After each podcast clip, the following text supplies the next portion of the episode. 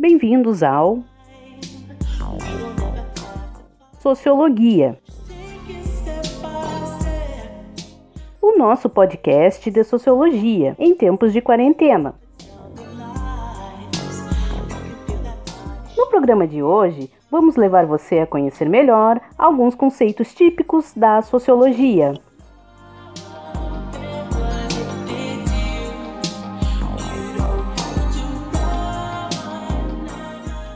O nosso convidado de hoje é o professor Luiz Aristeu dos Santos Filho.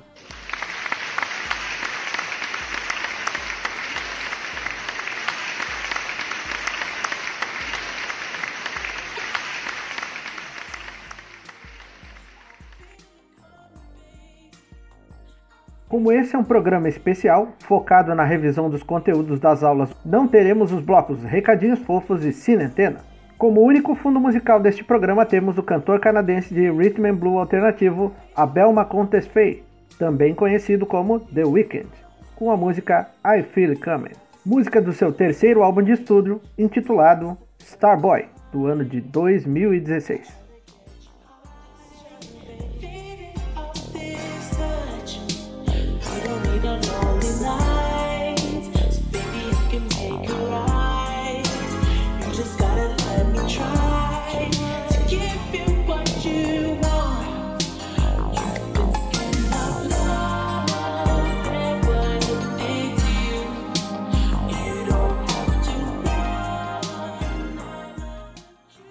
Conceitos de hoje são a fábrica e o mundo urbanizado, dois pontos, propriedade e os meios de produção, e direitos e deveres, entre parênteses, obrigações do trabalhador.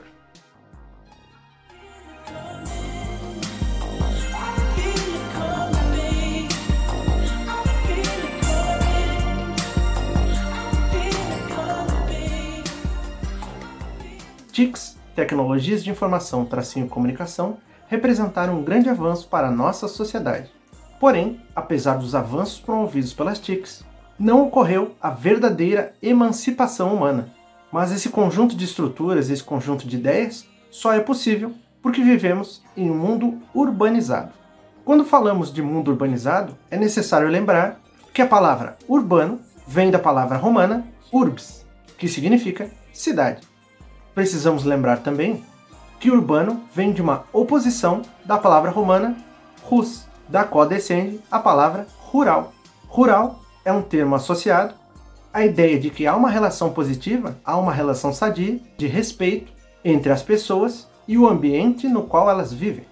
Dessa forma, a palavra urbano vai estar associada à ideia de controle da natureza pelos seres humanos. E é preciso reconhecer em meio urbano existe uma lógica diferente daquela que existe em meio rural. Na cidade, vivemos em casas ou apartamentos, e essas casas ou esses apartamentos estão todos próximos uns aos outros. E não só o espaço é limitado, o que existe na cidade também é limitado. E existe uma clara falta de percepção das pessoas em relação ao modo como elas consomem produtos e utilizam serviços. E essa limitação de produtos disponíveis, bem como de pessoas ocupando o mesmo espaço físico, acaba fazendo com que as pessoas na cidade deixem de perceber as outras como seres humanos. Na maior parte das vezes, vamos tratar as pessoas como números ou como coisas. Georg Simmel vai dizer então que as pessoas estão dominadas por o que ele chama de atitude blasé. Atitude blasé é esse não se importar com as pessoas e com as coisas que as pessoas consomem. E depois ter que se arrepender pela falta das coisas ou das pessoas. E dessa forma, apesar de estarmos cercados por muita gente, estamos diante de uma solidão imensa. E essa solidão vai fazer com que a pessoa passe a se preocupar cada vez mais com aquilo que ela própria tem. Por isso, pode-se dizer que em meio urbano o dinheiro é o principal valor que move a sociedade. O dinheiro é também o maior ou o mais disponível meio de produção. Podemos dividir os meios de produção em duas categorias: uma, os meios de trabalho, e outra, os objetos de trabalho. Os meios de trabalho são aquelas coisas que utilizamos para realizar os nossos trabalhos.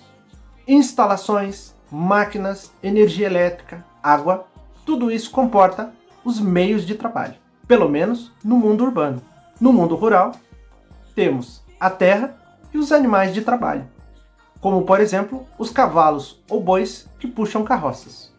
Já quando falamos de objetos de trabalho, temos tudo aquilo sobre o qual o trabalho, o esforço humano é aplicado, ou seja, os recursos naturais ou matérias-primas. De modo simples, podemos dizer que os meios de produção são coisas que nos permitem fazer outras coisas, produtos e serviços que estão disponíveis para a sociedade. E como vivemos em uma sociedade baseada na aquisição, na propriedade e no consumo, nossos desejos e nossa felicidade estão justamente concentradas ou ainda definidas pelos produtos que consumimos.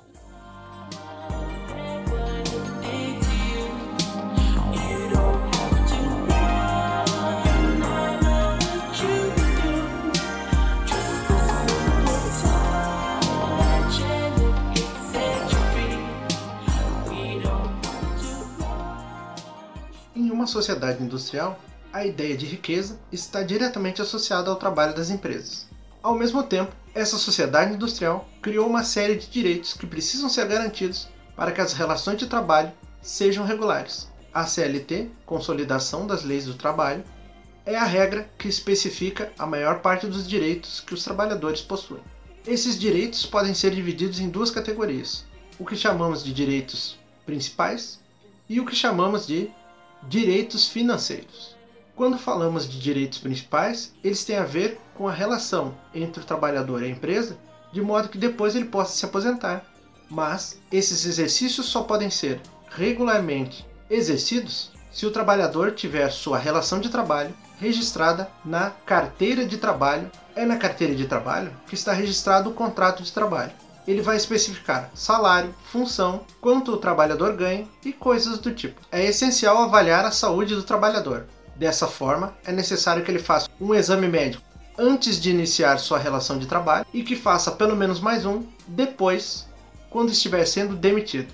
Esses exames são essenciais para avaliar o quanto o trabalho pode ter produzido de doenças naquele trabalhador. Outro direito importantíssimo é o descanso semanal remunerado. Significa que após cinco dias o trabalhador tem um dia de descanso que vai ser remunerado. Normalmente esse dia ocorre nos domingos. Também é direito do trabalhador não ser incomodado ou sofrer ataques morais pelos seus chefes. Isso pode configurar o chamado assédio moral. Sobre os direitos financeiros, é necessário lembrar que alguns desses direitos estão limitados apenas aos trabalhadores que trabalham em empresas. Burocratas, ou seja, aqueles funcionários que trabalham para o governo, não têm direito a alguns dos direitos financeiros. Entre os direitos financeiros que são exclusivos dos trabalhadores de empresa estão o Fundo de Garantia por Tempo de Serviço, o seguro-desemprego e o aviso prévio. Esses três direitos estão diretamente ligados à ideia de garantir ao trabalhador que foi demitido a possibilidade de momentaneamente possuir alguma renda. Entre os direitos financeiros garantidos a todos os trabalhadores estão as horas extras, férias, 13º salário e as diversas licenças que a lei permite. A existência desses direitos, que são garantidos por lei, não significa que as empresas não possam estabelecer formas alternativas ou complementares de pagamento. Um direito financeiro tipicamente adotado pelas empresas é a ideia da participação nos lucros. Por último, mas não menos importante, estão os deveres ou obrigações do trabalhador.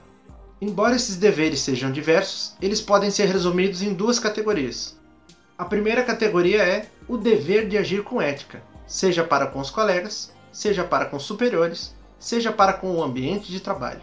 Desse modo, o trabalhador não deve brigar com seus superiores ou seus subordinados ou seus iguais, nem realizar qualquer ato que gere prejuízo para o seu ambiente de trabalho, seja físico, seja mental. A outra categoria é a ideia do sigilo profissional.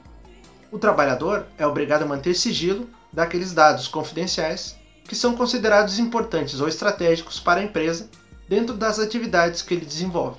No entanto, esse sigilo não deve significar ou ser usado como desculpa para que o trabalhador deixe de noticiar qualquer ato lesivo ou qualquer crime que esteja sendo cometido dentro da empresa. Afinal, quem perde com qualquer ato de corrupção é toda a sociedade. E esses foram os nossos conceitos de hoje, pessoal. E não esqueçam, leiam o material e estudem. Quaisquer dúvidas, entrem em contato no e-mail 9868 27 arroba profe, ponto sede sed.sc.gov.br, o mesmo que está na plataforma digital. E esse foi o Sociologia de hoje. Até a próxima!